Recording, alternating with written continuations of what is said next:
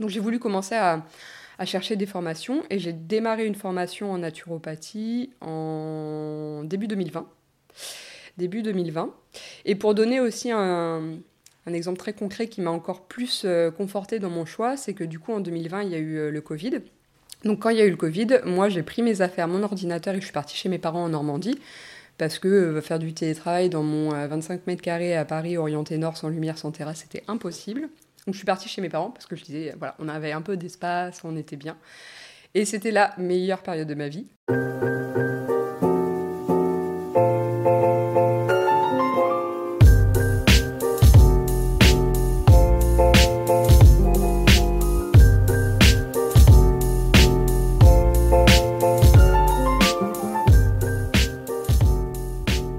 Bonjour, je suis Baptiste Blanchard jeune ostéopathe sur Montpellier, et vous écoutez Soignant Soigné, un podcast qui s'intéresse aux thérapeutes et aux patients. J'accueille aujourd'hui dans mon petit cabinet personnel à Montpellier Chloé Landa, une naturopathe que j'avais pu rencontrer lors d'une interview où j'étais cette fois-ci l'invité dans son podcast Graines de naturopathie. Si vous voulez en apprendre davantage sur moi, ma vision du soin et de l'ostéopathie, je vous invite à aller écouter cet épisode et à découvrir également sa chaîne qui donne de précieuses informations pour prendre en main sa santé. Pour ce match retour, dans Soignant Soigné, Chloé nous informe dans un premier temps sur son parcours et sa reconversion vers la naturopathie. On évoque ainsi les différents symptômes qui lui ont fait se rendre compte qu'elle n'était pas à sa place et que des changements étaient nécessaires. Ces alertes pourront peut-être parler à certains d'entre vous. Puis nous avons parlé du cursus pour devenir naturopathe, avec la qualité de différentes formations et surtout comment s'orienter vers celle-ci. Nous avons aussi échangé sur des bases dans la santé, telles que l'alimentation ou la prise en charge du stress par des moyens naturels. Je vous laisse écouter la suite de ce précieux épisode rempli d'informations permettant de prendre sa santé en main avec Chloé Landa. Euh, salut Chloé, euh, je suis ravi de te recevoir euh, aujourd'hui pour tourner cet épisode chez moi, à mon petit cabinet personnel. J'espère que tu vas bien. Bonjour Baptiste, très bien, merci. on avait déjà eu l'occasion de se rencontrer sur ton podcast, Graines de naturopathie. J'invite d'ailleurs ceux qui nous écoutent à pouvoir y faire un tour et jeter une oreille. C'est assez sympa, ça permet de découvrir beaucoup de choses différentes euh, sur le soin, sur la naturopathie et bien d'autres euh, thérapies d'ailleurs, où on avait eu le temps de, de faire un épisode où j'avais parlé de l'ostéopathie, l'ostéopathie biodynamique, qui était hyper intéressant. Euh, voilà, donc si vous souhaitez aller faire un tour, n'hésitez pas. Et ben, salut Chloé. Merci. Oui, en effet, on s'était rencontrés sur le podcast, on avait pu échanger. Comme toi, j'ai un peu la passion du podcast et des rencontres entre professionnels. Donc aujourd'hui est une belle opportunité en plus. Yes, c'est cool, on fait le match retour. Euh, je fais toujours d'abord un petit jeu euh, pour apprendre un petit peu plus à te connaître. Je te donne deux propositions, tu m'en dis une sur les deux, et euh, tu peux faire une petite précision si tu le souhaites, c'est vraiment libre. T'es plutôt chat ou chien? Plutôt chat de base, j'ai toujours eu des chats, et j'aime bien le côté câlin, fluffy des chats. Mais finalement, plus le temps passe, et plus je pense plutôt avoir un chien parce que je recherche plutôt la complicité, le côté aussi dressage et le côté responsabilité que ça demande d'avoir un chien, beaucoup plus qu'un chat. Hein, finalement, un chien, ça demande beaucoup de travail. Donc finalement, avec les années, ce sera plus chien. Oui, je te comprends complètement. Euh, moi, il y a un chien à la maison depuis peu et euh, c'est du sport, enfin même à l'appartement. C'est une vraie responsabilité. On devient à la limite un peu parent, même, mais euh, ça apporte aussi beaucoup, beaucoup d'amour. Les chiens, c'est un truc assez incroyable pour ça. Mais euh, voilà, on verra ce qui se passe euh, dans les futures années. Mais je peux que t'encourager à prendre un chien, c'est hyper sympa. Euh, est-ce que tu es plutôt ville ou campagne? Encore une fois, ça change avec les années. J'ai toujours grandi à la campagne et en grandissant, j'avais un petit peu envie de changer de ça parce que je vivais vraiment dans une petite campagne en Normandie, etc. mes parents, ils vivent dans un village où il y a 700 habitants, on a 5000 mètres carrés de jardin, on est en bord de Seine. c'est magnifique, c'est hyper agréable. Mais en fait, quand on est jeune et qu'on a soif de découverte, d'aventure, de développement professionnel et personnel, bah, la ville me parle plus. Et aujourd'hui, j'aime beaucoup euh, la ville. Néanmoins, je me verrai jamais vivre en plein centre-ville. J'ai besoin de l'entre-deux. ouais, là, tu es un, un, poil excentré par rapport à Montpellier C'est ça, je suis toujours, euh, j'ai toujours choisi des appartements qui sont pas en centre-ville. Déjà pour un côté pratique d'isolation phonique, d'isolation thermique des appartements, parce que souvent les centres historiques, c'est très beau, mais c'est très mal isolé. Oui. Euh, et, ça, pour moi, c'est pas possible. J'ai besoin d'avoir une terrasse, un extérieur et de la vue sur du verre, sinon je suis pas bien. J'ai vécu à Paris pendant trois ans et demi, un petit peu avant ma reconversion en naturopathie, et finalement, en fait, euh, j'étais quasiment en dépression à Paris parce que c'était une vie qui me correspondait pas du tout, du tout. Donc euh, voilà, je pourrais pas vivre dans une grosse ville comme Paris ou Lyon. J'ai besoin de verdure, j'ai besoin d'espace, j'ai besoin d'eau. Mais j'ai besoin d'avoir quand même euh, les transports en commun, les restos, les, les sorties, les amis. Un bon entre-deux. Mm. Ok. Euh, Est-ce que tu es plutôt mer ou montagne? Mer, sans hésiter. C'était très intuitif comme réponse. Ouais, j'ai jamais été au ski parce que bah, vivant en Normandie, euh, jeune, euh, les Alpes c'était à 10 ou 12 heures de voiture. C'était une fortune. Donc moi, mes parents, ils ont toujours privilégié euh, les, les vacances en mer parce que bah, le ski c'était inaccessible pour nous. Puis il fallait partir une semaine. Enfin, c'était une organisation. Donc j'ai jamais skié. Donc je suis pas du tout, du tout à l'aise sur des skis, sur de la neige. Et euh, ça me ressource pas autant. Alors que la mer, euh, c'est vraiment un endroit de ressourcement pour moi. En Normandie, euh, quand tu étais jeune, tu habitais là-bas? C'était Oui. ton endroit d'enfance? Ouais, j'ai, j'ai- je suis née en Normandie, j'ai grandi en Normandie pendant 20 ans. Après, je suis partie un an en Australie. Et là, le retour en Normandie a été plus compliqué parce que je me suis dit que je pouvais plus vivre dans un tel climat. Ok. Euh, et t'étais proche de la mer?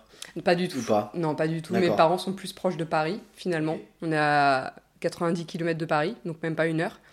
Donc on est beaucoup plus proche de la région parisienne. La mer, donc Deauville, tout ça, c'est à une heure et demie, deux heures de route. Ok. D'accord. Pas à côté, quoi. C'était plutôt pour les vacances. Ouais, alors du coup, pour le- les vacances, on n'allait pas dans la Manche non plus, parce que mes parents sont quand même un peu frileux. Et puis la Manche, ça fait pas rêver pour les vacances d'été, quoi.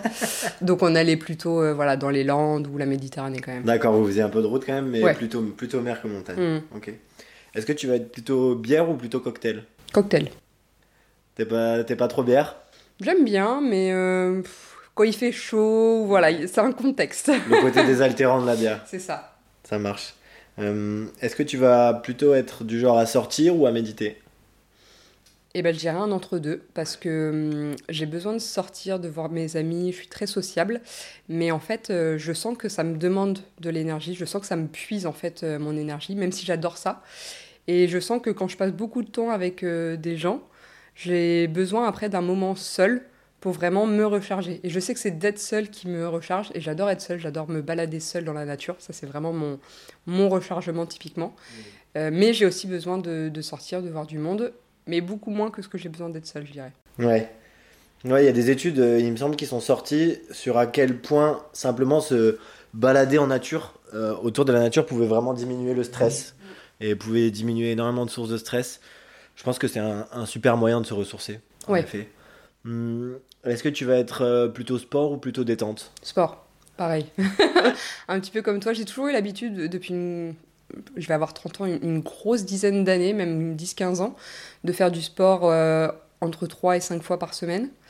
Donc après, j'ai fait des sports un petit peu différents, mais là, généralement, depuis une dizaine d'années, je fais pas mal de sport en salle de sport, voilà, tout ce qui est cours collectifs, etc. J'aime bien le côté var- variété, entre à la fois de la muscu, du renfo, du yoga, du cardio, des cours de danse, un petit peu adrénaline. Mais si j'ai pas euh, voilà, trois séances de sport par semaine, je suis vraiment pas bien. Ouais, il faut ta, ta dose de sport. Ouais, ça permet de décharger aussi. hein. Pour trouver son équilibre, je pense que c'est important. Euh, très bien. Merci pour euh, cette petite début de présentation.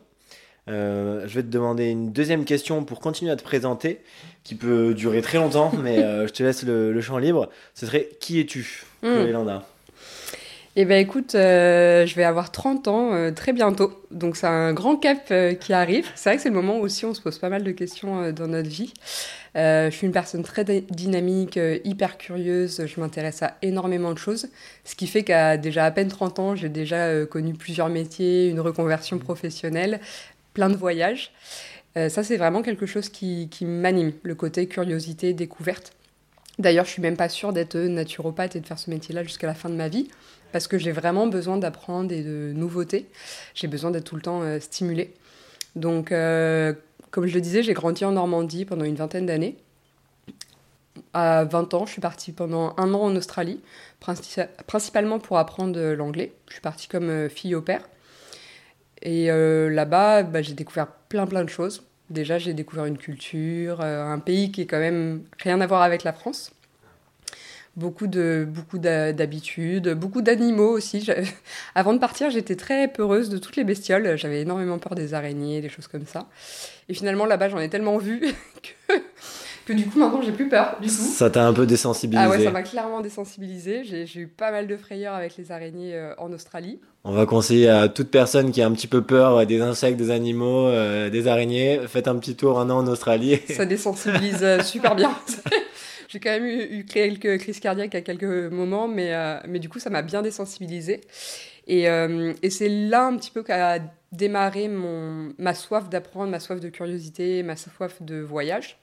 Donc, quand je suis rentrée en France, mon objectif c'était de continuer avec un master en commerce international et de faire une alternance surtout, parce que je voulais vraiment apprendre en entreprise et pas rester voilà, deux ans euh, à l'école. Donc j'ai commencé à chercher euh, un petit peu des écoles en France et des alternances. Et en fait, en revenant en Normandie, j'avais plusieurs choix d'écoles, que ce soit Paris, Lille, Aix-en-Provence ou Bordeaux. Et en fait, je suis revenue, je crois que c'était le mois d'avril euh, en France et en Normandie, le mois d'avril, euh, il faisait pas beau. Après un an en Australie, là, j'ai commencé à me dire que je n'allais pas pouvoir rester en Normandie. Il y avait trop de verre, trop d'humidité, trop de pluie, euh, le ciel était tout le temps gris, c'était impossible. Du coup, j'ai vu Aix-en-Provence. Je me suis dit, parfait, ça, ça va être ce qui se rapproche un petit peu le plus de l'Australie. J'ai fait deux ans de master en commerce international à Aix-en-Provence. J'ai également été deux ans en alternance chez Airbus Hélicoptère dans l'aéronautique à ce moment-là. J'ai vraiment adoré cette période. C'est l'endroit où je me suis le plus plu. Après, je suis repartie en voyage, mais cette fois en Amérique latine, parce que comme j'avais déjà pas mal développé euh, mes compétences en anglais, de par l'Australie, de par mon master qui était en full English track, avec des étudiants anglophones, donc on parlait tout le temps anglais, bah, j'avais besoin, j'avais besoin, j'avais envie de développer un petit peu le côté espagnol. Du coup, je suis partie euh, un mois prendre des cours en Espagne j'avais de la famille qui vivait à Grenade, donc j'ai découvert aussi cette famille-là parce que je la connaissais pas finalement, je les avais jamais vus et ils m'ont accueilli à bras ouverts. Trop bien. Et euh, j'ai pris des cours d'espagnol. Après, je suis partie deux mois au Pérou et en Bolivie. Ok, t'as fait Pérou et Bolivie. J'ai fait Pérou et Bolivie. Avec une amie, on a fait du volontariat dans un hôpital pour enfants, enfin le seul hôpital pour enfants public euh, du Pérou, à Lima, la capitale. C'est une expérience très enrichissante, assez dure hein, clairement, parce que quand on rentre dans l'hôpital, euh, le, la propreté, l'infrastructure n'a rien à voir avec ce qu'on peut avoir en France. Et on se rappelle aussi à quel point on est chanceux. C'était dans un cadre de bénévolat C'était ouais, uniquement du bénévolat. En fait, euh, quand j'étais chez Airbus, justement, je voulais partir en Amérique latine, mais je ne savais pas forcément où. Et j'avais vraiment l'envie de faire du volontariat. Euh, mais pareil, je ne savais pas forcément dans quoi. Mais... Et en en parlant avec des collègues, j'avais une de mes collègues qui avait sa meilleure amie, je crois, qui était péruvienne et qui avait travaillé dans cette association. Donc c'était une association qui aidait notamment les mères et les enfants de l'hôpital. Donc voilà, ni une ni deux, que bah, on a pris un billet d'avion et on s'est présenté à l'association. On y a travaillé pendant quelques semaines. Donc vraiment, euh, pour donner un petit peu un contexte, c'est le seul en fait hôpital public euh, pour enfants du Pérou. Le Pérou, c'est très très grand, on ne s'en rend pas forcément compte, mais euh, les villes, elles peuvent être à 10 ou 15 heures de bus l'une de l'autre. Et en fait, les familles, donc notamment les mères, quand les enfants sont très très malades et qu'ils doivent aller à l'hôpital, donc c'est vraiment quasiment un dernier recours, hein, ils font des kilomètres et des kilomètres et des heures de voiture avec un petit peu tout ce qu'ils possèdent pour venir à l'hôpital. Et en fait, l'hôpital, il n'y a pas de système un petit peu de rendez-vous, de voilà, prise en charge comme nous. En fait, les gens, ils viennent et ils patientent dans le hall et ils peuvent patienter pendant des jours jusqu'à ce qu'ils aient un rendez-vous. Ah selon la gravité. Euh, c'est un système euh, particulier. Ouais, selon ils font la comme gravité ils peuvent, de l'enfant. Ils font comme ils peuvent. Donc il y a, euh, voilà, je me souviens très très bien, on, on, avait beaucoup discuté avec une mère et deux enfants. Elle avait un enfant de peut-être 7 ou 8 ans et un petit tout petit qui avait peut-être 6 mois et en fait qui il avait une malformation au niveau des intestins, donc il devait vraiment subir une opération. Mais il avait déjà voilà, 6 ou 8 mois. Et en fait, il n'y avait pas de rendez-vous de prix. Donc en fait, elle est venue avec euh, toutes ses affaires. Et euh, ils attendaient dans le hall et dans la rue pendant des jours pour pouvoir être pris à l'hôpital. Avec euh, l'hôpital qui s'effrite et tout ça. Donc nous, on allait y travailler tous les jours. Notre rôle, c'était d'une part d'accompagner les enfants dans les salles d'attente avant qu'ils aillent à leur rendez-vous, histoire de les calmer un petit peu, de leur faire penser à autre chose. Donc ça m'a énormément challengé sur le côté espagnol, parce que bah, l'espagnol, c'est pas du tout ma langue maternelle, et j'ai beaucoup moins travaillé l'espagnol que l'anglais. Et donc parler avec des enfants de 3, 4, 5 ans euh, en espagnol, c'était un gros challenge, surtout qu'ils font pas de pitié. Hein. Ils te disent mais tu parles mal. Ils sont assez marrants. Et euh, donc on faisait ça, on faisait aussi préparer euh, la nourriture pour les mères et les enfants qui patientaient voilà, pendant des jours. Et je me souviens, on avait une heure de bus, parce que pareil, Lima c'est gigantesque. Okay. Ça fait 2600 km, je crois. Paris, ça en fait 100. Ah ouais. c'est un autre monde, quoi. C'est le premier jour, pour donner un exemple, on, a, on, on s'est baladé dans une rue. Et au bout de 4 heures de marche, on se dit, mais c'est dingue, on est toujours dans la même rue quand même on a fait ligne droite et c'était toujours la même rue. Et en fait, sur Google Maps, on avait fait mais un cinquième de la On n'est pas sur les mêmes échelles de grandeur. Ouais. Donc on avait une heure de bus pour y aller, une heure de bus pour revenir. Donc on partait à peu près de 6 ou 7 heures du matin et on revenait à 15 heures. Donc nous, on déjeunait avant et on mangeait en fait en revenant. Euh, moi qui suis habituée à manger super régulièrement et qui fait très vite des hypoglycémies, j'étais vraiment pas bien. Mais du coup, en plus, on préparait à manger pour euh, les familles. Et je me souviens que les dames avec qui on travaillait, un jour, euh, j'avais mon ventre qui gargouillait. Elle me dit, mais prends un sandwich, enfin, mange ce qu'il y a. Et je voyais la queue des centaines de mères et enfants qui attendaient pour euh, manger ce qu'on leur donnait. Et là, je me disais, mais c'est pas possible. Impossible. Enfin, tant pis, je vais tenir sur mes réserves, quoi. Je suis pas, ça, je suis pas à ça près. Donc on préparait à manger et donc c'était hyper intéressant aussi parce qu'en fait on apprenait à cuisiner des plats euh, péruviens qu'on donnait voilà euh, aux familles. On distribuait aussi après des vêtements et des couches euh, dans l'hôpital pour euh, les enfants. Et là, on se rendait compte que plus on monte dans les étages, plus c'est propre et moins les enfants sont en bonne santé. On passait aussi dans des services et des fois on se disait mais ils n'ont pas du tout la même notion que nous. À un moment, on, on rentre dans un service, pas de masque, pas bon, désinfection des mains vite fait, on rentre, etc. On ressort et ils nous disent ah bah là ils ont tous la tuberculose. Bah, vous savez que c'est une maladie qui se transmet quand même par la respiration. Enfin, C'était bien de nous le dire avant. C'est un peu freestyle, ouais. Un peu freestyle. Donc euh, voilà, mais super expérience. Ouais, ça a dû être une sacrée expérience humaine, surtout ouais. de pouvoir accompagner les gosses, puis les familles qui ont fait des heures de route pour, euh, pour leurs enfants, qui et ils dorment euh, à l'arrache. Dans la rue, dans, dans le hall de l'hôpital. Enfin, voilà. Psychologiquement, c'est quand même assez dur hein, comme expérience. Ça dépayse, ouais. Ça dépayse, ça remet bien les pieds sur terre aussi. Ça se rappelle qu'on est bien chanceux en, en, France. Après, du coup, on a pas mal voyagé euh, Pérou, Bolivie. Bah, c'est absolument magnifique. C'est des pays que j'adore. La gastronomie est incroyable. Les gens sont hyper gentils. Du coup, après, je suis rentrée en France et là, il fallait quand même que je trouve un travail après avoir épuisé toutes mes économies en Amérique latine. Et euh, moi, j'avais toujours envie de travailler dans tout ce qui était plutôt euh, cosmétique naturelle, santé en naturel. C'est quelque chose qui m'a toujours intéressée. Donc j'ai pas mal postulé dans ce type d'entreprise. Mais on reste en France et sur mon CV, j'avais pas d'expérience dans ce domaine-là. Après, j'avais que 21 ans, je sortais d'études. Mais, mais tu étais encore jeune au final. Voilà, j'avais pas d'expérience, les entreprises voulaient pas me recruter. Alors que j'étais passionnée par euh, ce métier-là et j'avais déjà énormément de connaissances parce que ça m'intéressait. Bon, bref, j'ai fini par trouver un, un job à, à, avec un ami euh, chez Microsoft en tant que consultante. Donc euh, me voilà arrivée chez Microsoft à travailler avec les commerciaux, les partenaires sur tout ce qui est change management, euh, CRM, ERP, outils, marketing, événementiel, etc. J'ai travaillé au total euh, trois ans et demi, mais assez rapidement du coup je me suis rendu compte que c'était pas pour moi. Déjà la vie à Paris c'était clairement pas pour moi comme je disais. Ça c'était à Paris tout ça. Ouais tout ça c'était à Paris. Je suis rentrée du coup chez Microsoft à Paris en mars 2018.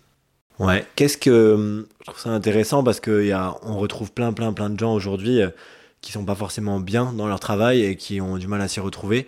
Qu'est-ce qui toi t'a par exemple un petit peu alarmé sur euh, et qui t'a fait prendre conscience que ce métier il était plus pour toi ou il était pas pour toi du moins? Mmh. bah, J'ai pas mal d'exemples pour le coup. Comme je disais, je suis arrivée en mars et euh, en avril il y avait les vacances de Pâques. Et euh, une de mes managers, je lui dis comme ça, bah alors t'as pris des vacances pour Pâques? Et elle m'a répondu Oui, j'ai pris des vacances, sinon mes enfants ils vont oublier qu'ils ont une mère. Et du coup, là, je me suis dit Ah ouais, quand même. Et là, je me suis dit Mais c'est pas du tout ce que je veux comme vie, en fait. Et donc, elle m'a dit ça en avril, donc là, j'ai commencé à me poser des questions. Et puis après, j'avais souvent des réflexions voilà, de, de collègues, euh, des managers qui me disaient qu'ils allaient se balancer par la fenêtre, qu'ils n'en pouvaient plus. Alors, peut-être très drama queen, hein, mais. Ou euh, énormément de burn-out dans l'entreprise énormément de parents divorcés. Aucun mariage ne survivait. Euh, beaucoup de gens qui faisaient la réflexion qu'ils voyaient jamais leur gosse. Et en fait, voilà, alors sans critiquer quoi, mais des personnes énormément attirées bah, par l'argent. Surtout, je travaillais beaucoup avec des commerciaux, donc les commerciaux sont quand même payés à la commission.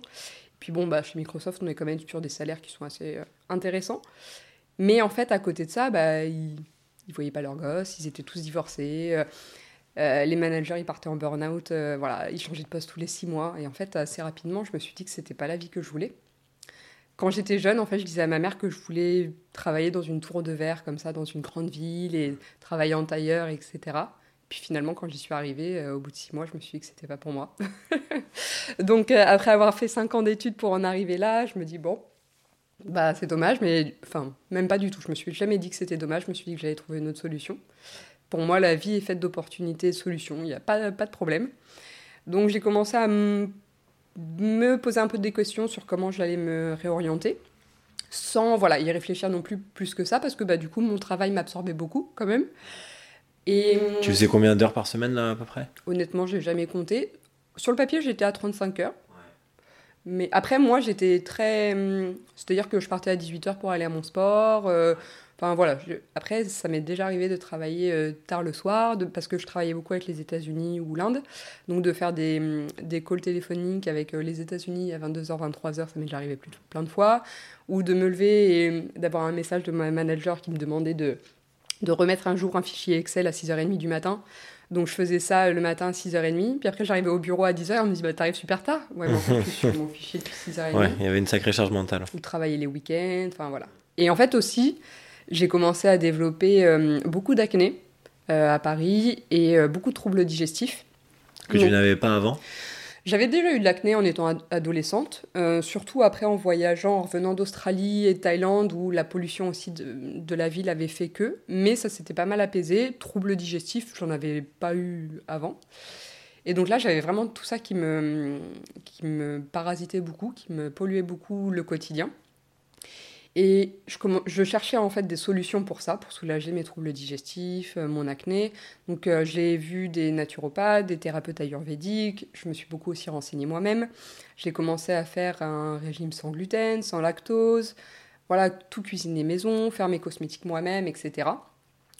Sans voir euh, beaucoup plus d'amélioration que ça.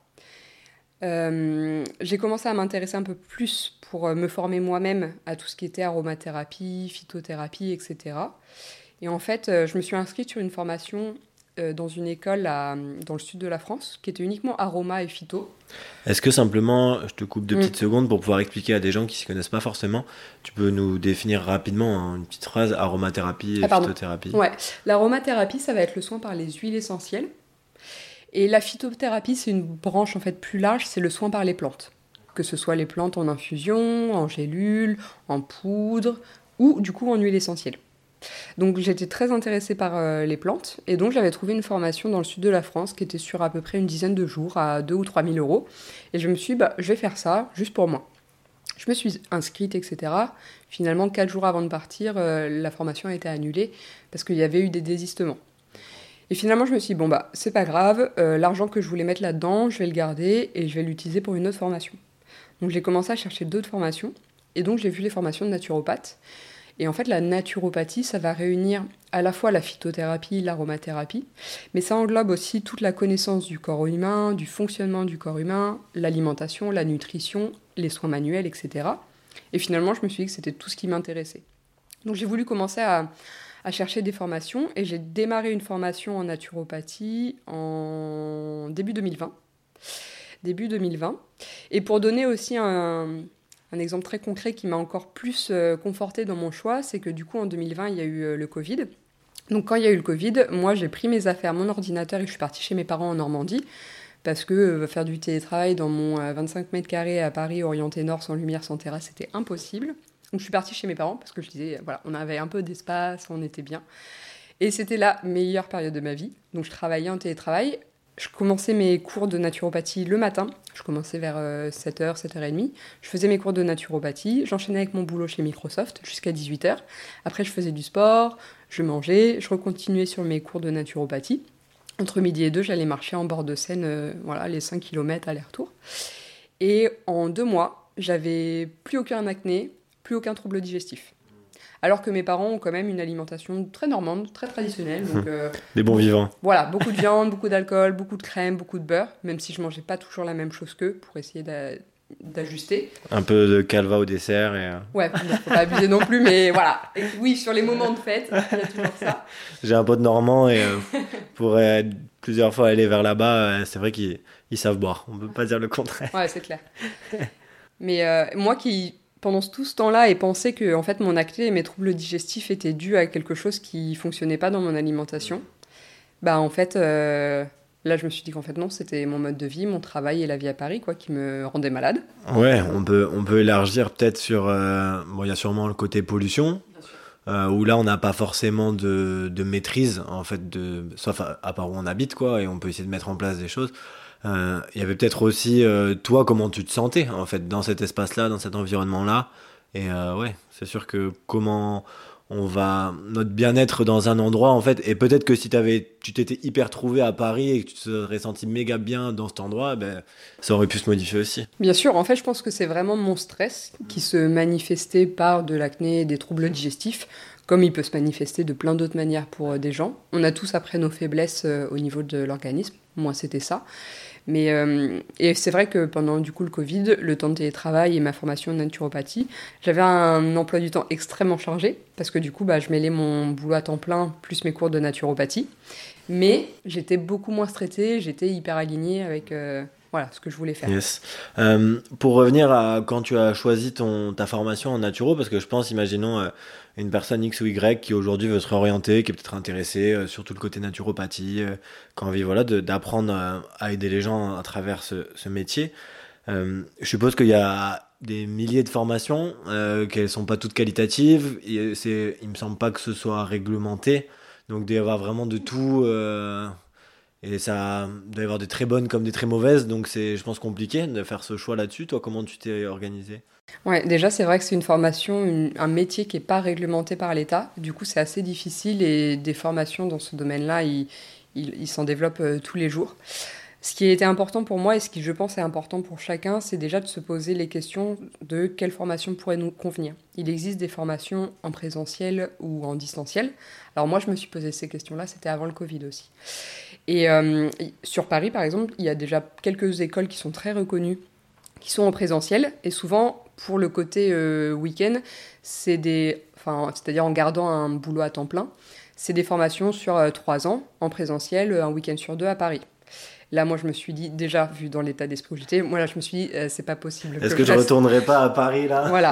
Bah, c'était encore le moment où j'étais encore à Paris et encore dans mon boulot. Mais vu que déjà, je le vivais mal, je me suis dit, je me sens pas de me bloquer pendant encore trois ans sur Paris. Et du coup, je me suis dit que je préférais, moi, une formation en distanciel avec des stages de temps en temps à Paris, parce que j'ai aucun problème d'aller à Paris une fois de temps en temps, j'adore, euh, mais juste pas tous les jours, quoi. je comprends complètement. Du coup, euh, moi, je me suis plutôt tournée vers une formation euh, en distanciel avec des stages. Ça a été déjà le gros choix pour moi. j'ai quand même fait voilà, des portes ouvertes des écoles. J'ai aussi, moi, fait des séances avec des naturopathes qui sortaient de l'école qui m'intéressait pour voir, comme, sans leur dire, pour voir en fait comment ils se positionnaient, pour voir euh, s'ils me paraissaient professionnels. Je pense que c'est un, une bonne stratégie pour, euh, pour évaluer un petit peu ben, la qualité de la formation, de peut-être essayer de trouver des thérapeutes qui ont fait cette formation-là, euh, de prendre une séance avec eux et de voir ce que ça donne. Je sais que nous, en ostéopathie, ça, enfin, moi en tout cas, comment je le vis, je fonctionne beaucoup comme ça. Je vais vers des formations uniquement de thérapeutes qui me parlent et, et j'apprécie vraiment ces rencontres-là et je vois ce qui me parle là-dedans. C'est ça. Donc, euh, et hum, il y a beaucoup de personnes qui m'envoient des messages ou des mails et qui sont intéressées justement pour devenir naturopathe et qui me disent bah, comment se déroule une séance, etc. Et en fait, je suis toujours assez étonnée que ces personnes-là qui veulent devenir euh, naturopathe ont jamais fait une séance de naturopathie. Mmh. Et en fait, pour moi, c'est la base. Enfin, c'est compliqué déjà d'imaginer faire un métier dont tu as aucune idée. Donc, euh, pour moi, c'est déjà avant de penser être naturopathe, allez faire des séances de naturopathie, allez travailler un accompagnement et voyez si ça vous parle.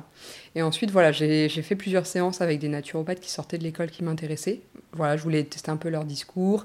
Et donc à la fin, je leur disais que j'étais intéressée pour moi-même devenir naturopathe et faire cette école-là. Et avoir euh, leur retour d'expérience. Donc finalement, j'ai choisi une école qui s'appelle euh, ADNR Formation.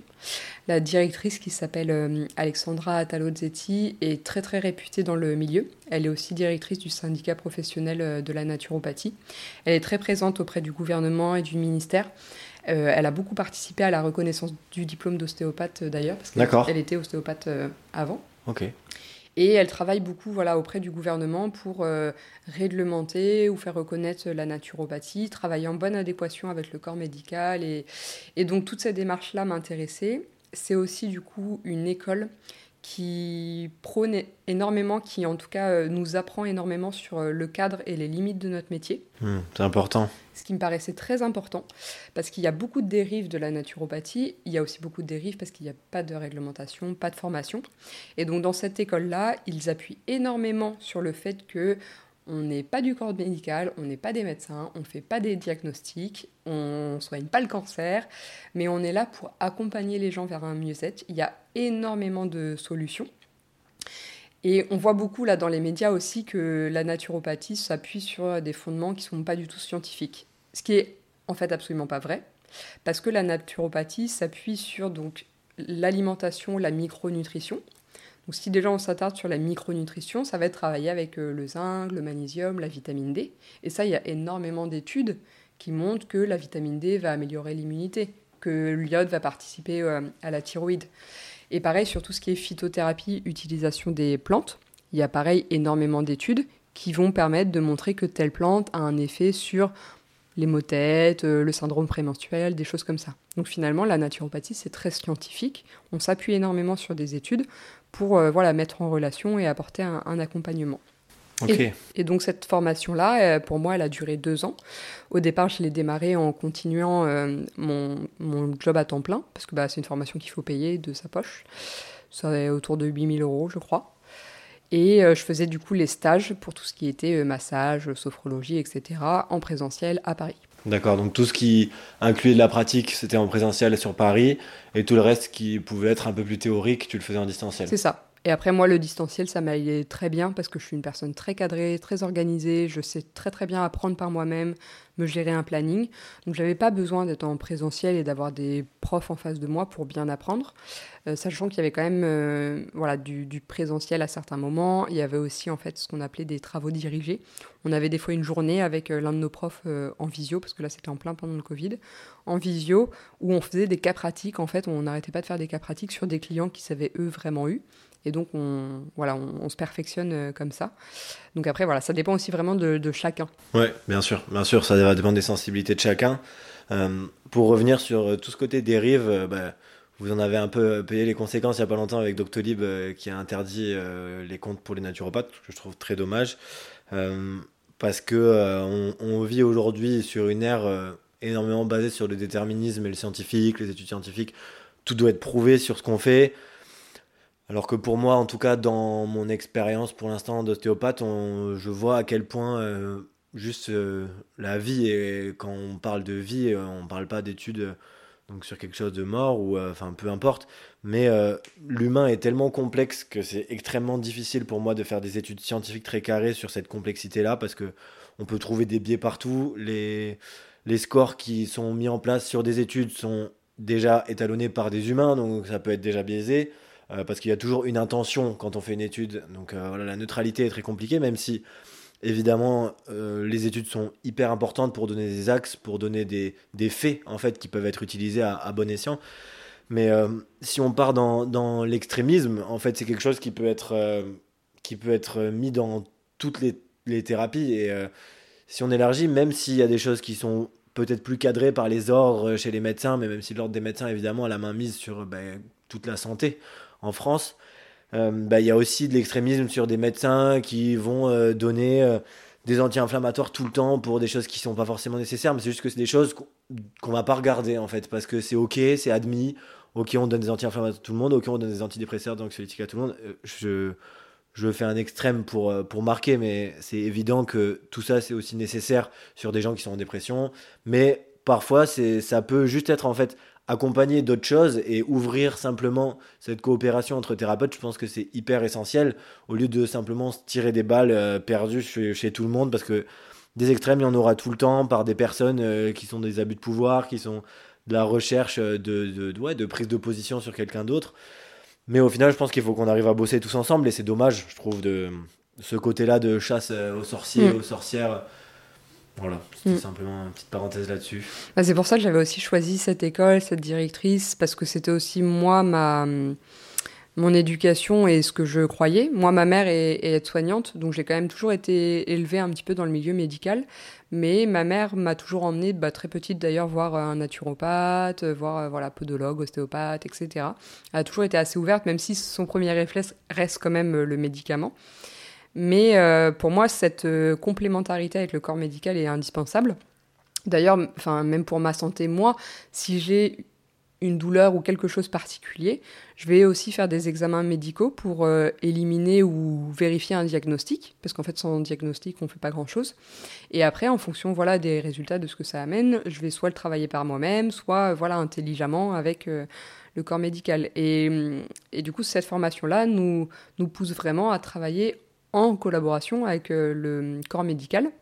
Et donc j'ai beaucoup de clients qui arrivent à mon cabinet qui sont soit suivis par un médecin, soit pas du tout, ce que je les encourage d'ailleurs à, faire en général, enfin tout le temps.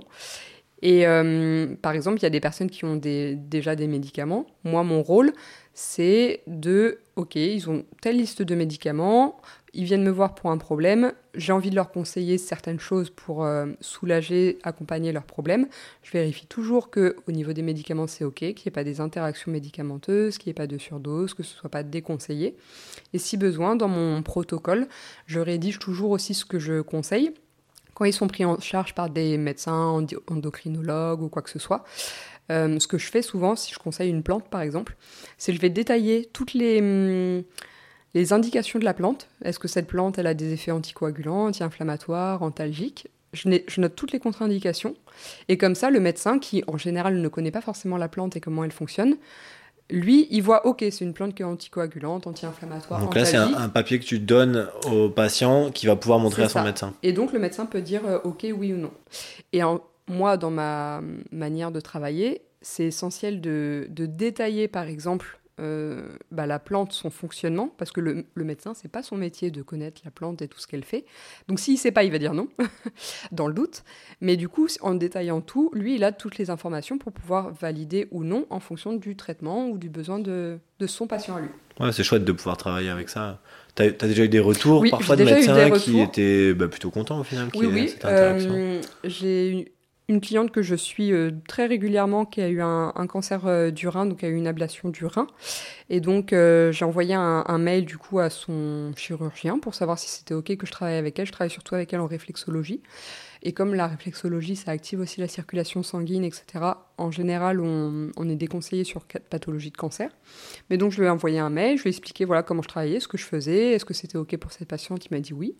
J'ai accompagné aussi une cliente en parcours de PMA. Donc Et tu as eu des résultats sympas, juste pour revenir J'ai eu des résultats incroyables avec cette patiente. D'ailleurs, je l'ai encore revue la semaine dernière et elle me dit que euh, elle était agréable, très très agréablement surprise des résultats. C'était sur quel euh, type de symptômes?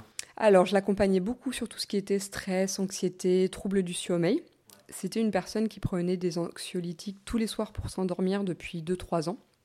Impossible de ne pas en prendre pour s'endormir. Dès la première séance, elle en a plus pris mais sans effort de sa part, alors qu'elle avait déjà essayé d'arrêter et ça avait été très difficile. En accord derrière avec euh, peut-être le médecin Alors elle l'a pas fait en accord avec son médecin, mmh. parce qu'en fait, euh, et c'était pas une demande particulière au départ de sa part. Sa, part. sa demande, c'était pas du tout d'arrêter l'anxiolytique. Sa demande, c'était de faire baisser son niveau de stress et d'anxiété. Donc moi, j'ai travaillé sur ça.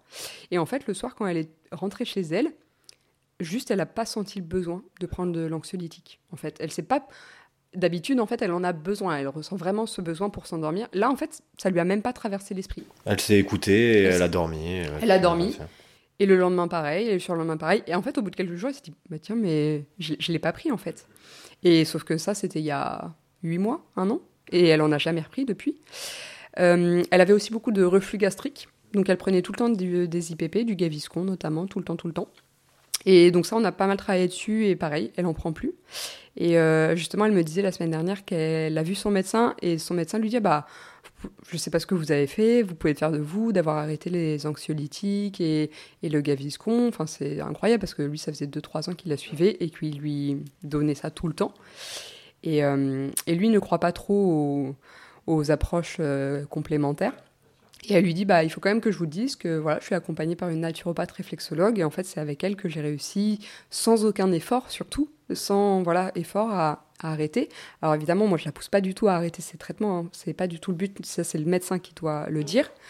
Mais là en fait ça s'est tellement fait naturellement pour elle, c'est vraiment en fait elle a comme oublié et, euh, du coup ça lui apporte énormément de, de mieux-être.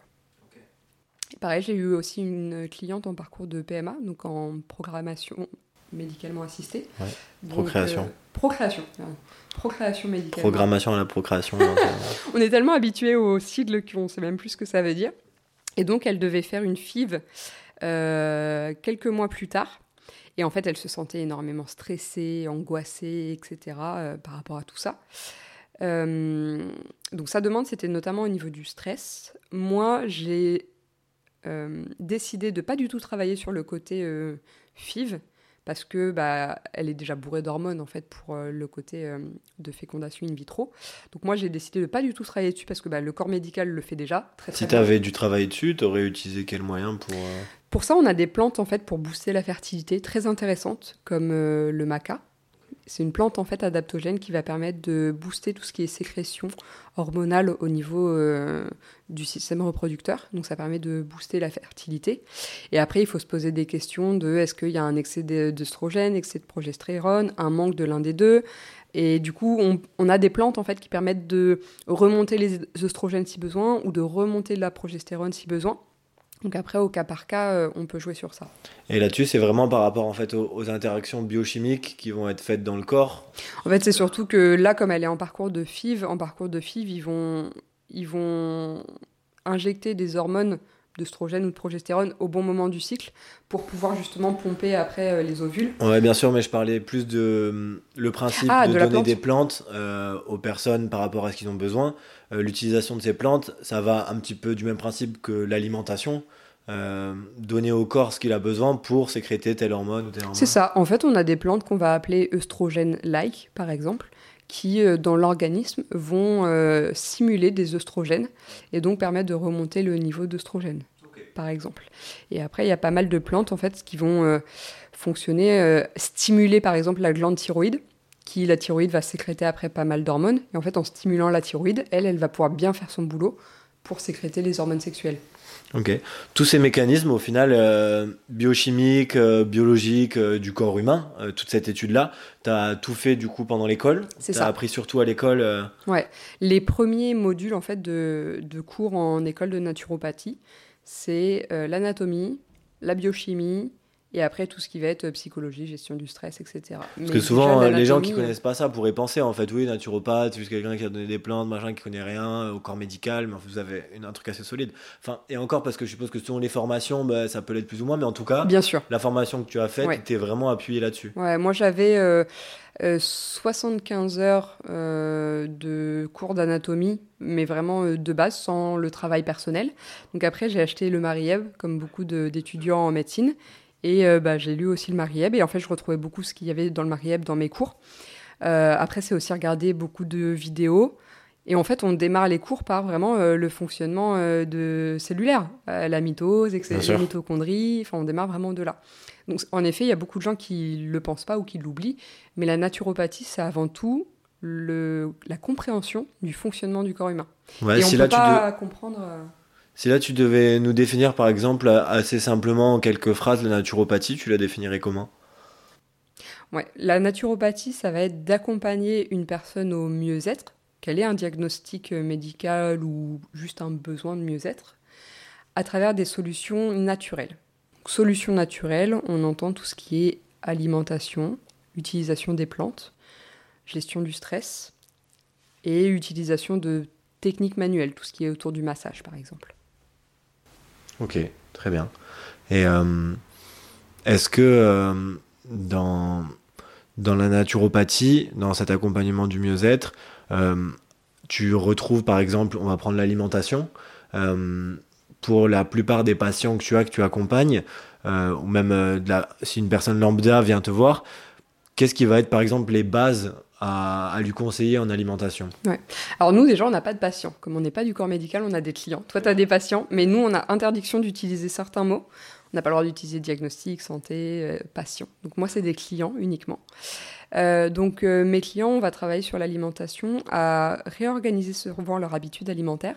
Ce que je peux très souvent conseiller par exemple c'est un petit déjeuner salé. Parce que les gens qui viennent me voir souvent prennent euh, des biscottes avec du beurre, de la confiture, un café, et après ils ont super faim à 11h et ils comprennent pas pourquoi. Donc on va retravailler le petit déjeuner. On va aussi travailler sur apporter des nutriments dans l'alimentation. Et ça c'est quelque chose, j'ai l'impression qu'on a beaucoup oublié. Évidemment, l'alimentation, c'est quand même un moment de, de, partage, de plaisir, de convivialité. Moi, j'adore cuisiner, j'adore manger. Néanmoins, l'alimentation de base, c'est pour nous apporter le carburant nécessaire pour que l'organisme fonctionne le principe de base, c'est pour ça qu'on mange. Et en fait, beaucoup de personnes l'ont un petit peu oublié et vont peut-être plus manger par plaisir. Je dis pas qu'on peut qu'on ne peut pas associer plaisir et utilité, mais c'est important aussi, je trouve, d'apporter suffisamment de protéines, de glucides, euh, de fibres et après tout ce qui va être euh, vitamines, enzymes, minéraux dans l'alimentation. Et ça, beaucoup de personnes euh, l'oublient. Donc après, on se retrouve avec des carences alimentaires qui vont entraîner des symptômes de, fatigue, de migraine, de stress, qu'on peut corriger en fait en euh, augmentant certaines portions de l'alimentation. Ce que j'essaye de faire en général en première intention auprès de mes clients, je ne suis pas du tout à leur dire de euh, plus manger ci, plus manger ça, plus manger ça. Mais je vais d'abord essayer de leur dire essayez de rajouter des crudités à votre entrée. Essayez de rajouter un jus de légumes essayer de rajouter peut-être euh, du fromage le matin au lieu, de, au lieu de la confiture. Au départ, je vais avoir vraiment l'intention d'essayer de rajouter. Et en fait, petit à petit, en rajoutant des choses, ils vont naturellement, sans s'en rendre compte, enlever peut-être d'autres choses qui sont un petit peu moins intéressantes pour leur santé. Donc euh, ça, c'est plutôt mon approche, parce que le but, c'est d'accompagner les gens sur la durée, de ne pas les frustrer, de toujours mêler plaisir et bien-être. Ça, c'est important. Et après, on va choisir la qualité des aliments. Donc euh, on va pouvoir s'intéresser un peu plus en détail par exemple à l'index glycémique de tout ce qui est glucides. Donc privilégier pour, euh, si le système digestif le permet, privilégier tout ce qui va être euh, farine complète, le, le, pain complet, le pain au levain aussi. Ça, j'en parle beaucoup, beaucoup en consultation. Ça, c'est parce qu'en général, sur le, par exemple, ce qui n'est pas complet, semi-complet, il va y avoir trop de sucre. Oui, c'est en fait au niveau de la glycémie. Euh, de la farine blanche, du pain blanc, ça va faire très très vite monter la glycémie. Et après, elle va faire chuter la glycémie. Donc, on va avoir une hypoglycémie réactionnelle. Donc, c'est souvent ce moment-là, vers 11h ou 16h, que les gens ils ont un coup de barre, un coup de fatigue, qu'ils n'arrivent plus à se concentrer. C'est qu'on est en hypoglycémie. Donc là, en hypoglycémie, le corps il va sécréter pas mal d'insuline pour pouvoir remonter rapidement euh, tout ça. Et en fait, à force de faire des yo-yo comme ça, et à force de sécréter beaucoup d'insuline d'un coup, et après de sécréter du glucagon, qui est l'inverse de l'insuline, parce qu'on a trop euh, de glycémie, en fait, à force de faire des yo-yo comme ça, c'est comme ça qu'on peut développer des pathologies plus graves de prise de poids, de diabète, de cancer, etc. Donc l'intérêt d'avoir des hum, aliments avec un index glycémique plus intéressant, plus faible, c'est qu'en fait, la glycémie va moins monter haut, mais du coup descendre moins haut, descendre moins bas. Et en fait, on va rester plutôt sur une, euh, une norme, voilà, sur un entre-deux. Et en fait, le pancréas va avoir à moins sécréter d'insuline et de glucagon à chaque fois. Et en fait, en, en, évitant les extrêmes, on va préserver nos organes. On, régule un petit peu le delta glycémique. On régule euh, et on préserve ainsi euh, bah, tous les organes qui vont participer à la sécrétion Glucagon, insuline, tout ça. C'est ça. Et du coup, on, prévient comme ça des pathologies de type euh, diabète, des prises de poids, etc. Donc euh, le sucre à faire attention. C'est ça. Et en fait, euh, tout ce qui est... Alors, les gens pensent voilà, au sucre raffiné, qui évidemment dans tout ce qui est biscuits, pâtisseries, ouais, mais en fait, on en trouve partout. Mais en fait, on en trouve partout. Et du coup, notamment aussi dans tout ce qui va être céréales, pâtes, pizza, pain, etc. Après, je dis bien quand la pathologie le permet, parce que quand on est sur des symptômes digestifs euh, très forts, qu'on a vraiment un syndrome de l'intestin irritable, que le, l'intestin est très très irrité, en général, tout ce qui est fibre complète, ça passe pas. Hmm. Alors, ce syndrome, j'ai l'impression que c'est un peu un fourre-tout, le syndrome du côlon irritable. Euh, moi, je vois beaucoup, beaucoup de patients euh, dont on diagnostique ça, mais on ne sait pas vraiment ce qu'il y a derrière. J'ai l'impression que les origines peuvent être multiples. Euh, des fois, ça peut se régler en arrangeant l'alimentation, en arrangeant le stress. toi, est-ce que tu as une petite mm. idée là-dessus ou pas? En fait, on dit souvent que le, le ventre, c'est le deuxième cerveau. Et en fait, le ventre est hyper important dans tout l'organisme. Le ventre, les intestins, ça va être le siège de l'immunité. Si l'intestin il est en vrac, il va être inflammé, irrité. Notre système immunitaire, il va être hyper alerte. Parce que si du coup l'intestin est enflammé, dès qu'il y a un petit agent pathogène qui va rentrer dans l'organisme, le système immunitaire, il va y aller en mode franco, et du coup, il va s'épuiser. Donc à force, il va moins, euh, moins fonctionner. Et donc, on est sur des personnes qui vont très vite choper tous les petits microbes, qui vont tout le temps avoir des rhumes, qui vont tout le temps être fatigués. Donc d'une part, on a vraiment ce système immunitaire qui est dans les intestins. Ensuite, au niveau bien-être émotionnel, stress, c'est hyper lié. Parce qu'en fait, dans les intestins, on va sécréter ce qu'on appelle les neurotransmetteurs. Je sais pas si tu euh, les neurotransmetteurs, on va avoir notamment la dopamine, la sérotonine.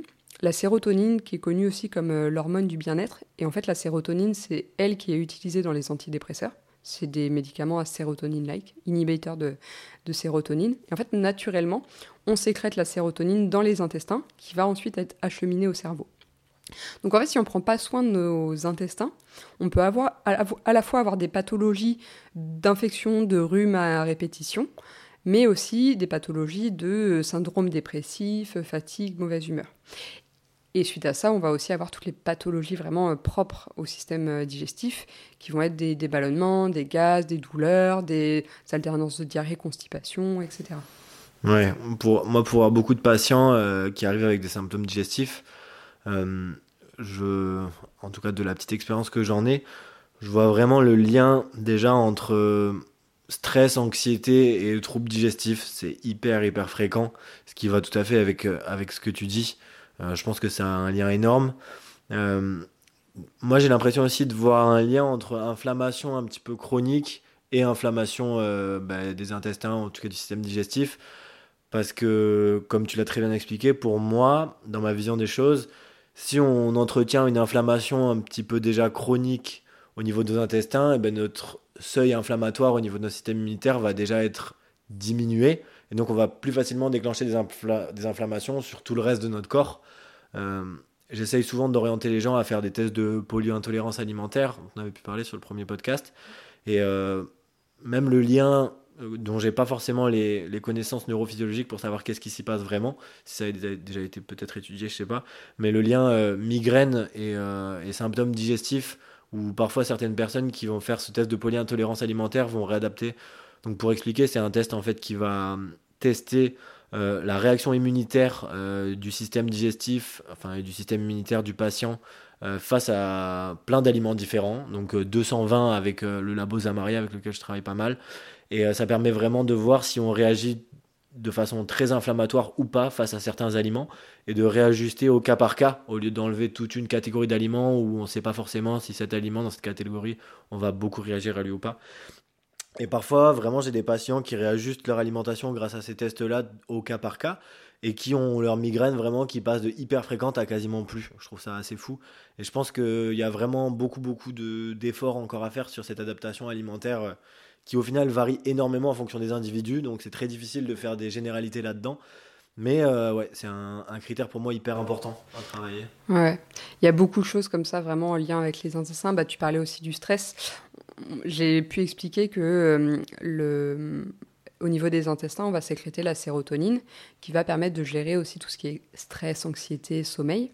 Mais en fait, à l'inverse également, plus on va stresser, plus on va sécréter du cortisol. Le cortisol, c'est l'hormone du stress, qui est censé normalement être sécrété vraiment sur un pic euh, à un moment donné. C'est-à-dire que on traverse la rue, il y a une voiture, on a un pic de cortisol pour pouvoir en fait réagir très rapidement. Le cortisol va envoyer de l'énergie euh, aux muscles, et il va stopper un petit peu le reste, parce qu'on est vraiment dans un moment de survie où il faut réagir. C'est le cerveau reptilien, là, c'est le cerveau de survie. Euh, Exactement. C'est où, euh, où tu fuis, où tu attaques. Donc c'est vraiment les. Ouais, c'est. C'est ça. Et ce qui est très intéressant du coup de comprendre, c'est que hum, ça, c'est vraiment le stress. Et en fait, il y a très très longtemps, à l'époque des Cro-Magnons, ils avaient bah, justement le stress quand ils étaient face à un animal ou voilà, un danger. Et finalement, après, on a un gros pic de cortisol d'un coup, et après, ça se calme. En fait, le problème aujourd'hui dans notre société, c'est qu'on a tendance à être stressé tout le temps. Du coup, le cortisol va tout le temps être haut. Et finalement, le fait que le cortisol et le stress soient tout le temps haut fait que le corps humain est quand même bien fait. Lui, il voit un stress, il se dit bon, on envoie de l'énergie aux muscles, euh, au cerveau pour pouvoir réagir. Par contre, tout ce qui est système digestif, système reproducteur, pas du tout essentiel à la survie en soi. Donc c'est comme ça aussi qu'on ah, développe. le, système reproducteur, si quand même. Enfin, la survie de l'espèce, en tout cas. Survie de l'espèce, mais pas dans un moment de stress. Tu vois, dans un moment de face à un danger. C'est pas, c'est pas le besoin immédiat. Le besoin immédiat, c'est comme tu dis, de, s'enfuir ou d'attaquer. Donc en fait, l'organisme met toute son énergie sur pouvoir s'enfuir ou, ou attaquer. Le reste, euh, c'est en stand-by. Et du coup, c'est comme ça qu'on développe beaucoup de pathologies de fertilité de, au niveau du système digestif, parce qu'on a un stress qui est toujours présent. Et du coup, le stress toujours présent, avec un cortisol haut, fait qu'on a une inflammation, qu'on va appeler une inflammation de bas grade, une inflammation qui, est assez élevée, qui est tout le temps présente, et qui va en fait petit à petit aussi euh, détériorer, la qualité des intestins. Et c'est comme ça que les intestins vont se détériorer, ils vont moins bien assimiler ce qu'on mange, donc les gens vont finir par peut-être avoir une bonne alimentation, mais ils ont l'impression en fait de toujours être fatigué, de pas avoir d'énergie, peu importe ce qu'il mange finalement. Ça, c'est aussi un fort symptôme d'un intestin détérioré, c'est que le système digestif, il, ne fait pas son job, il assimile pas les nutriments pour pouvoir les redonner aux bons organes, parce que c'est devenu une passoire, il est plus capable de faire son job. Et donc, tout ça, c'est de la naturopathie. Tout ça, c'est comprendre comment tout fonctionne ensemble. Et c'est aussi, quand on a un client en face de nous, essayer d'identifier la cause de son mal-être euh, si on parle, euh, je sais pas, de symptômes digestifs, on va identifier de est-ce que le problème est dans l'alimentation, est-ce que le problème est le stress, et en fonction de la cause, on va pouvoir y apporter des solutions. Ouais, c'est top. Ça me fait penser euh, à un cas que j'ai remarqué, qui se répétait pas mal et qui me parle par rapport à ce que tu dis.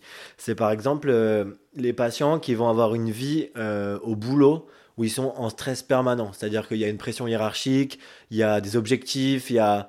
Et en fait, c'est vrai que dans notre société d'aujourd'hui, on a ces pics de stress qui sont en plateau, en fait, assez hauts, et euh, qui, du coup, font maintenir un petit peu le corps et la santé sur euh, les nerfs, en fait, sur, euh, quand on parle de stress. Il y enfin voilà, vraiment, c'est cette expression qui parle bien de maintenir sur les nerfs. Et nous, on va... Ces personnes-là, d'un coup, vont partir en vacances, vont arriver dans le sud. Moi, je l'ai vu beaucoup cet été et sans aucune raison, d'un coup, ils vont faire un énorme limbago un énorme torticolis. Et je pense que ça colle bien avec en fait ben, derrière cette redescente complète de cortisol et où le corps en fait se relâche. Et c'est là où d'un coup les gens se blessent facilement parce que ben, ils décompensent en fait. C'est vraiment quelque chose, j'ai beaucoup retrouvé au câble où les gens, ben, tout va normalement plutôt bien, mais boulot hyper stressant. Ils arrivent en vacances, ils pensent que ça va être hyper détente, et là ils se bloquent en ramassant un stylo ou en se levant, se levant le matin. C'est un truc que j'ai pas mal retrouvé. C'est courant, même on l'entend beaucoup, hein, des personnes qui passent à la retraite à 60 ans et deux semaines après ils font une crise cardiaque. On l'a souvent entendu aussi. Ouais, ça, moi je le vois aussi comme. Euh, alors c'est tout un autre sujet qui pourrait, on pourrait discuter longtemps, mais euh, il y a des gens parfois qui sont pas du tout préparés à la retraite. Bien sûr. Parce que ça amène un vide, en fait, euh, qui est comblé par le travail, le travail, le travail, le travail. Les gens ont toute leur vie dans leur boulot et bah, du coup, voilà, c'est un truc euh, qui est habituel. Et d'un coup, ils se retrouvent face au vide, donc face à eux-mêmes. Et là, euh, bah, qui je suis, en fait? Mm. Pour moi, il y a vraiment parfois une crise identitaire qui peut arriver à ce moment-là, qui parfois est très bien gérée. Et c'est souvent d'ailleurs quand les gens gardent des objectifs de vie, ils ont plein de, de, hobbies à côté qui leur permettent de se maintenir à fond. Mais la personne qui avait toute sa vie dans le boulot, ben, il arrive à la retraite, il y a qu'est-ce que je fais quoi? Qui suis-je? Et c'est là où des fois, euh, je pense qu'il y a des pathologies qui peuvent se développer. Et encore une fois, c'est pas que ça qui va créer une pathologie, mais ça peut induire vraiment ce côté mm. stress. Euh. Ok. Euh, pour continuer, je voulais te demander, toi, au cabinet, avec les clients que tu as, si on peut appeler ça un cabinet, quel type, disons, de pathologie ou de demande tu, tu accueilles? Les demandes les plus courantes, ça va être euh, tout ce qui va être euh, troubles du sommeil, euh, troubles digestifs, souvent liés à l'anxiété, hein, on va pas se mentir, souvent liés à l'anxiété, au stress. Troubles cutanés également, tout ce qui est acné, eczéma, etc. voilà, principalement ça va être ça. Et après j'ai des petits cas de soucis de thyroïde, de fertilité, mais c'est un petit peu moins courant. Ok, en, accord que évidemment tout soin va être différent en fonction du patient, de sa vie. Le but c'est réellement de comprendre, mais pour par exemple prendre l'exemple des problèmes cutanés, où toi tu as d'ailleurs été un petit peu embêté là-dessus, comment, quelle va être ton approche Qu'est-ce que tu vas conseiller Si il euh, bah, y a des gens qui nous écoutent qui ont pas mal de soucis là-dessus, qu'est-ce que tu pourrais leur conseiller euh, basiquement? Bah, L'approche, elle va être à la fois interne et externe, donc à la fois dans tout ce qui va être euh, alimentation, gestion du stress, utilisation des plantes, mais à la fois externe, on peut très bien soulager des pathologies par, cutanées par tout ce qui va être des huiles végétales et des huiles essentielles. si on prend des pathologies par exemple d'acné, l'acné, il faut voir la peau comme un émonctoire, c'est-à-dire c'est un filtre qui élimine les toxines euh, de l'organisme vers l'extérieur. Et donc une peau surchargée d'acné, c'est que l'émonctoire peau est surchargé. Ça c'est ce qu'on voit en naturopathie. Souvent ce qui arrive, c'est que les organes filtres, ils travaillent ensemble, chacun font un peu leur job. On est d'accord, donc, euh, pour expliquer aux gens euh, qui savent pas forcément ce que c'est un émonctoire, c'est tous les organes qui vont permettre à filtrer et à éliminer en fait les déchets qui sont dans l'organisme. Donc on retrouve le foie, les intestins, les reins, les poumons et la peau. Et en fait, ils travaillent voilà, tous en, symbiose, ils ont chacun leur job pour éliminer euh, un type de toxine spécifique. Et en fait, quand l'un de ces organes est surchargé, donc comme on peut le voir par exemple avec l'acné sur la peau, ça peut être signe qu'un autre organe est défaillant. Donc souvent, le lien avec l'acné, c'est souvent avec le foie. C'est-à-dire que le foie, soit il va travailler un peu plus faiblement, soit il va avoir trop de toxines. Et en fait, il va dire euh, vas-y, la pro, prends un peu de toxines parce que moi j'en ai trop, je peux plus. Euh, vas-y. Et en fait, il donne tout à la peau. Et qui peut pas tout gérer. Donc on va se retrouver avec des pathologies, par exemple d'acné. Donc là, l'idée, ça va être de détoxifier un petit peu le foie. Enfin, il y a plusieurs approches. D'une part, on va euh, limiter un petit peu les toxines entrantes. C'est beaucoup plus intelligent de déjà limiter euh, les entrants. Donc là, on parle d'alimentation. On parle d'alimentation. On parle de tout ce qui est euh, qui, va, qui peut surcharger, par exemple, en type de céréales, de pesticides, de perturbateurs endocriniens, des choses comme ça. On peut réfléchir aussi à tout ce qui va être, bah, justement, pesticides et perturbateurs endocriniens au plus large terme, c'est-à-dire qu'est-ce qu'on mange, mais aussi comment on les cuisine. Euh, par exemple, tout ce qui est poils en téflon, là, les trucs téfales, on sait qu'aujourd'hui, c'est quand même pas très bien pour la santé. Ma copine vient de me faire changer de poils à l'appartement, ah, tu vois. Vous avez pris de l'inox? Ouais. Très bien. Et elle les a, comment ça s'appelle, euh, pour faire euh, le. Pour que le, non, pour que le fond n'accroche pas au début, elle les a. Ah, huilé un peu. Ouais, voilà, et elle a fait un peu là-dessus pour pas que ça accroche. C'est ça qu'il y a eu la grande mode, voilà, bah, des ustensiles en plastique, euh, des poils Tefal anti-adhésives, euh, et j'en passe, le micro-ondes, tout ça, tout ça. Et en fait, on se rend compte que bah, tout ça, ça a des impacts sur la santé. Donc déjà, sur des pathologies de ce type, on peut limiter en fait les entrants, limiter aussi tout ce qui va être euh, cosmétique.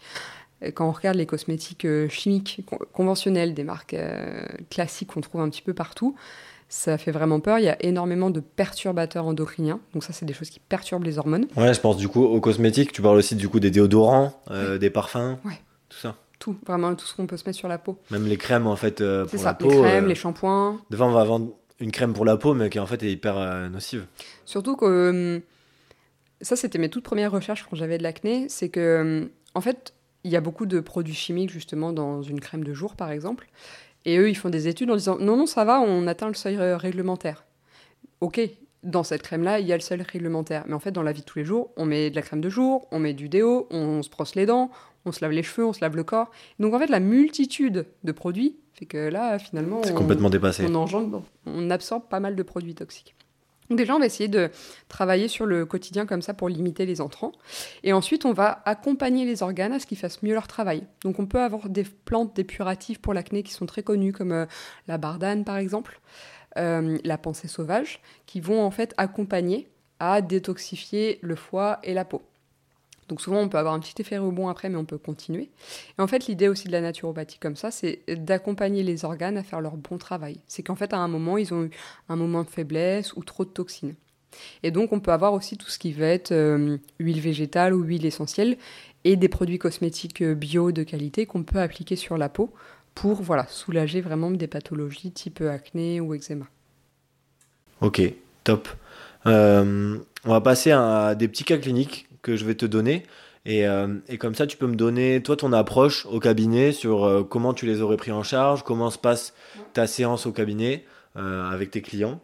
le premier, ce serait par exemple, on prend des cas classiques que moi je peux voir beaucoup au cabinet, un patient qui vient de voir avec des douleurs bas du dos, une lombalgie chronique qui traîne depuis longtemps, qui a également des soucis digestifs, pareil chroniques avec beaucoup de constipation un boulot stressant, un boulot stressant une hiérarchie assez stricte euh, qui met de la pression euh, et pas du tout à l'écoute et euh, avec parfois aussi des migraines une deux fois par mois. Ok. Bah là, du coup, on va chercher à identifier toujours la cause.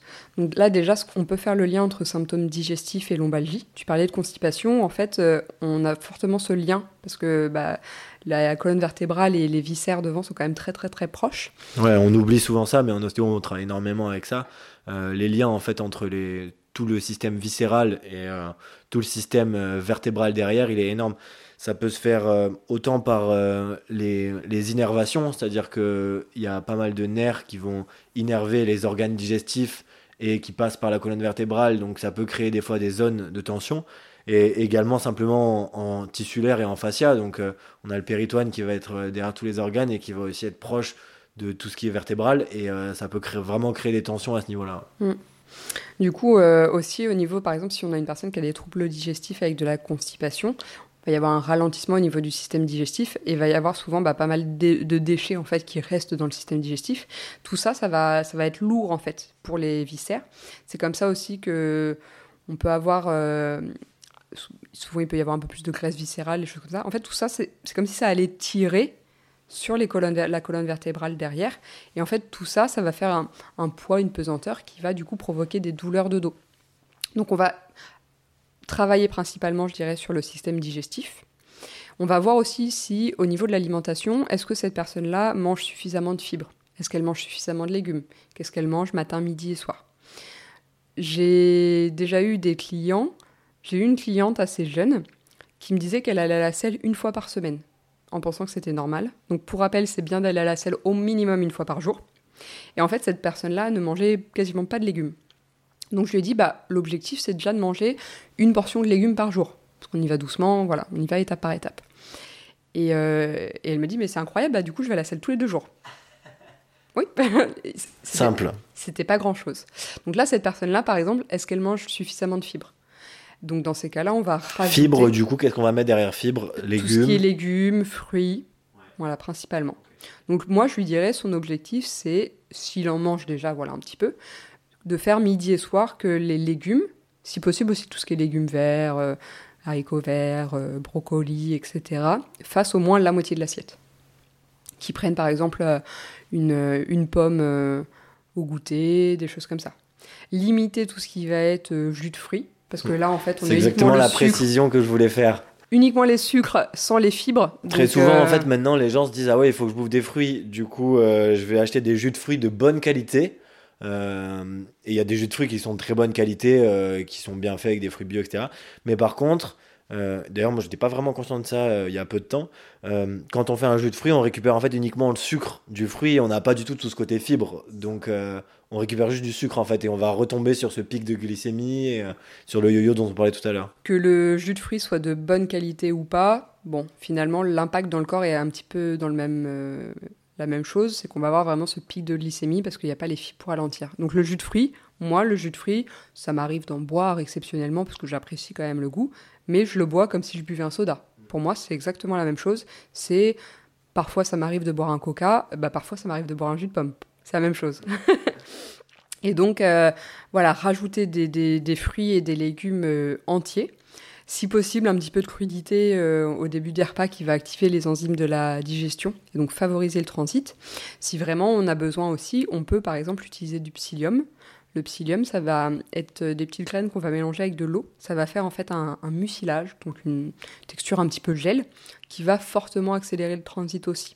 Donc ça, c'est quelque chose qui peut être utilisé, pas au long cours évidemment, mais pour aider une constipation. Sur une grosse période de constipation. C'est ça. Le mycélium. Le psyllium. Psyllium, excuse-moi. Psyllium. C'est du des champignons Non, non, pas du tout. C'est des, hum, c'est des toutes petites graines en fait. Ok, d'accord Et comment tu les utilises tu... Tu les mélanges avec de l'eau. D'accord, un petit peu d'eau et après tu les mets. euh, Tu les avales.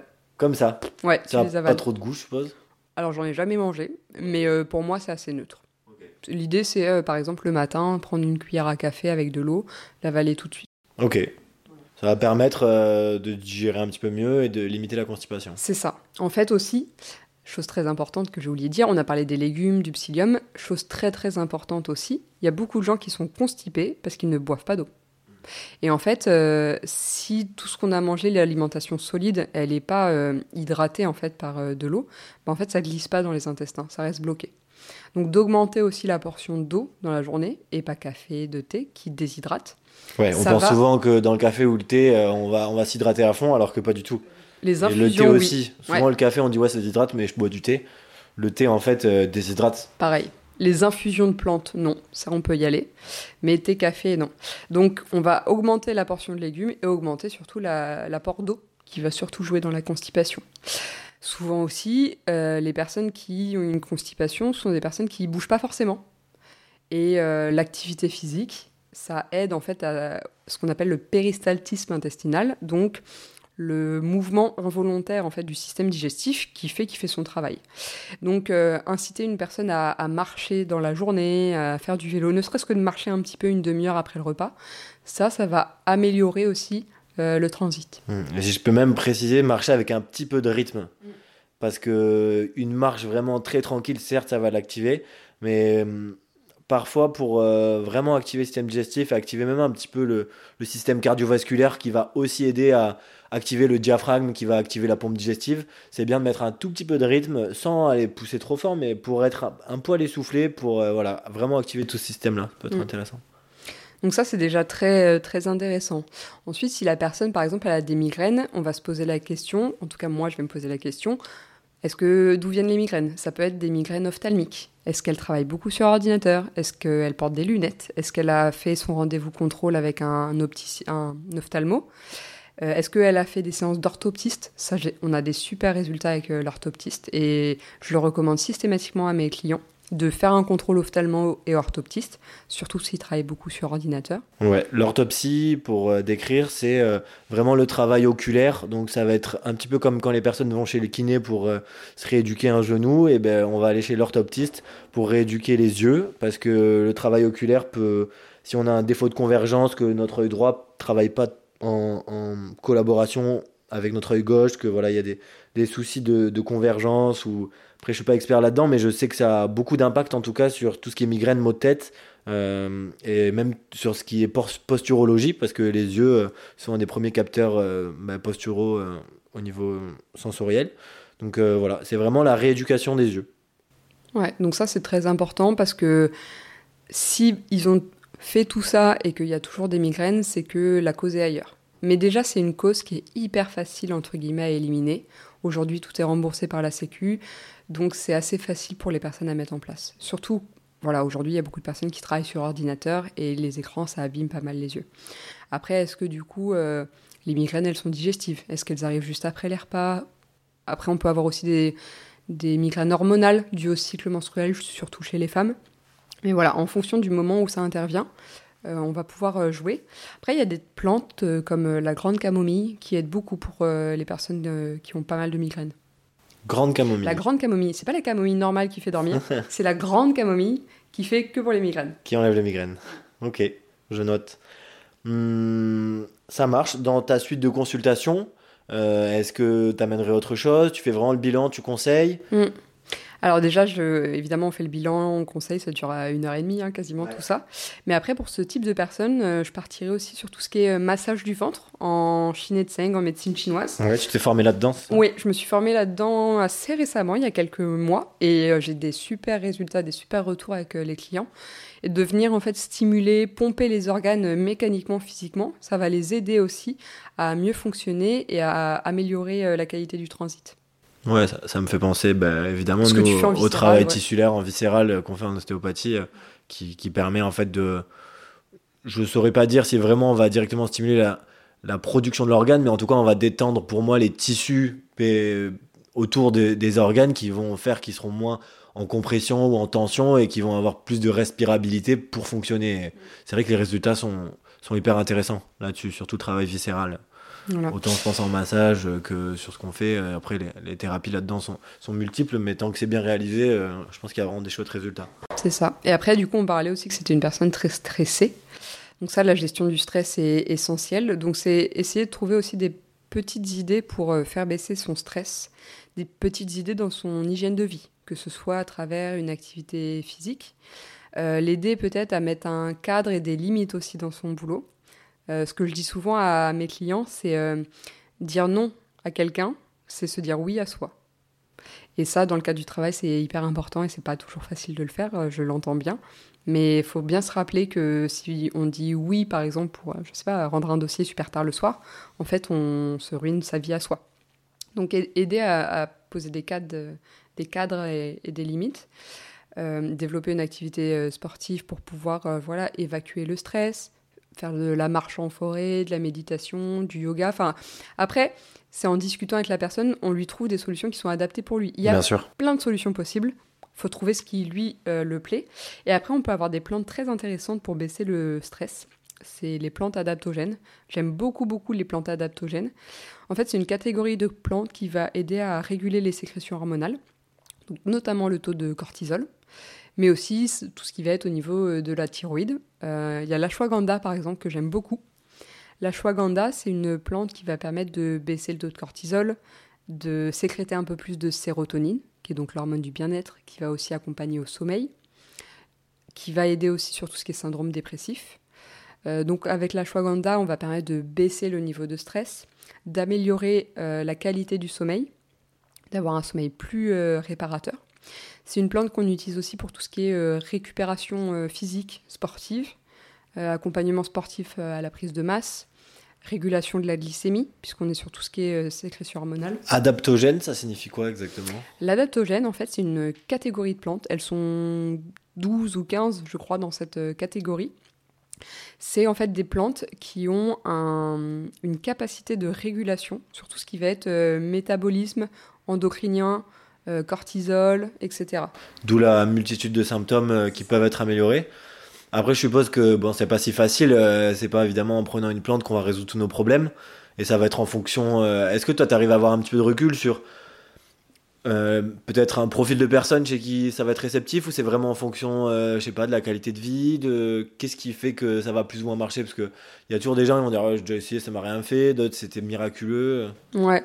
En général, les plantes adaptogènes, ça fonctionne bien, mais c'est plutôt quelque chose qui va fonctionner plus au long terme. On va pas avoir des résultats tout de suite, parce qu'il faut le temps aussi que le corps régule ses sécrétions hormonales. Donc on peut avoir des résultats au bout de 15 jours, 3 semaines. Mais en fait, pour moi, le travail est, double. C'est que d'une part, on va conseiller une plante à une personne pour euh, là vraiment réguler ses sécrétions hormonales et faire baisser le niveau de stress, mais en même temps lui donner des clés pour changer des choses dans son quotidien, pour baisser en fait la cause du stress. Pour moi, c'est double.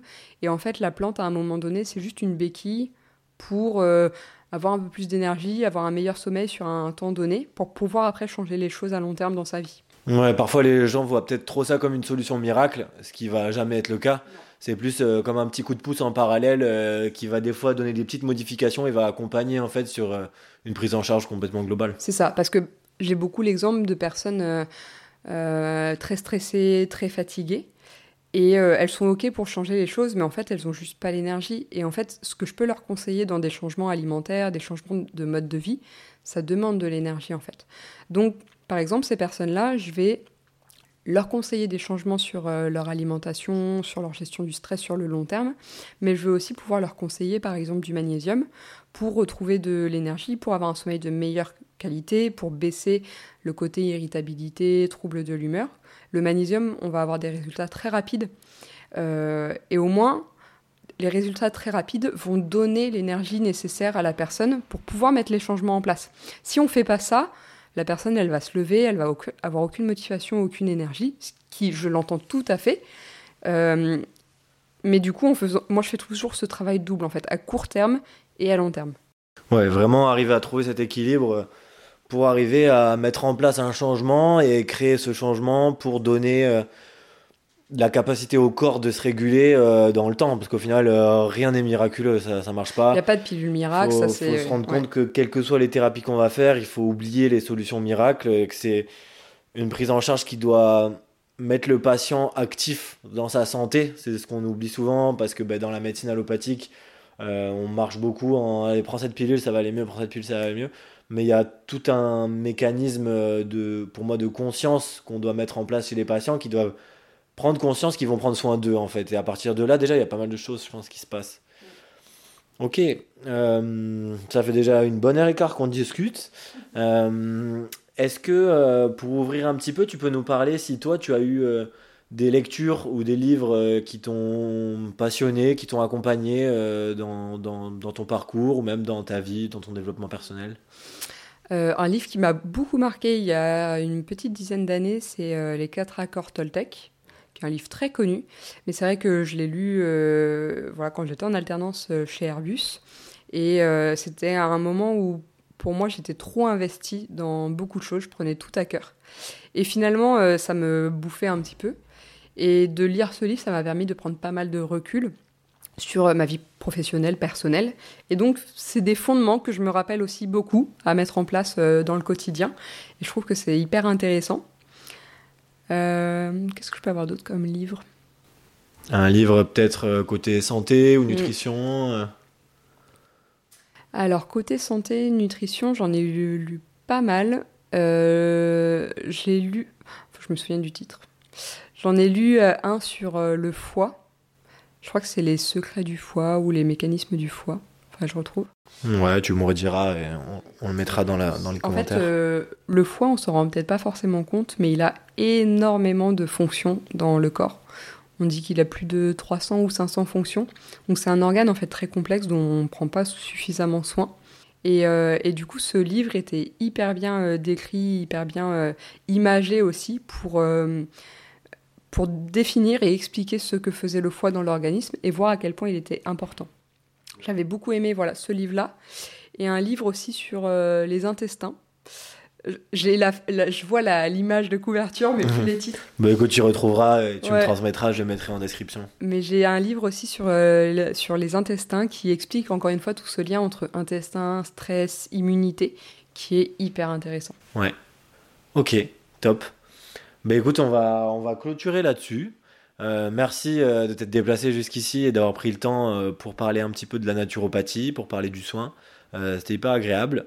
Euh, et on se revoit bientôt sur Montpellier pour, euh, pour échanger ou pour s'auto-soigner. Ouais, bah merci beaucoup de m'avoir accueilli. Avec grand plaisir. Salut Chloé. Salut. Merci pour votre écoute. Si l'épisode vous a plu et que vous souhaitez me soutenir dans ce projet, vous pouvez aller mettre 5 étoiles sur l'application Apple Podcast de votre iPhone. Cela m'aide à gagner en visibilité et à ainsi partager cette source d'information au plus grand nombre d'entre vous. A bientôt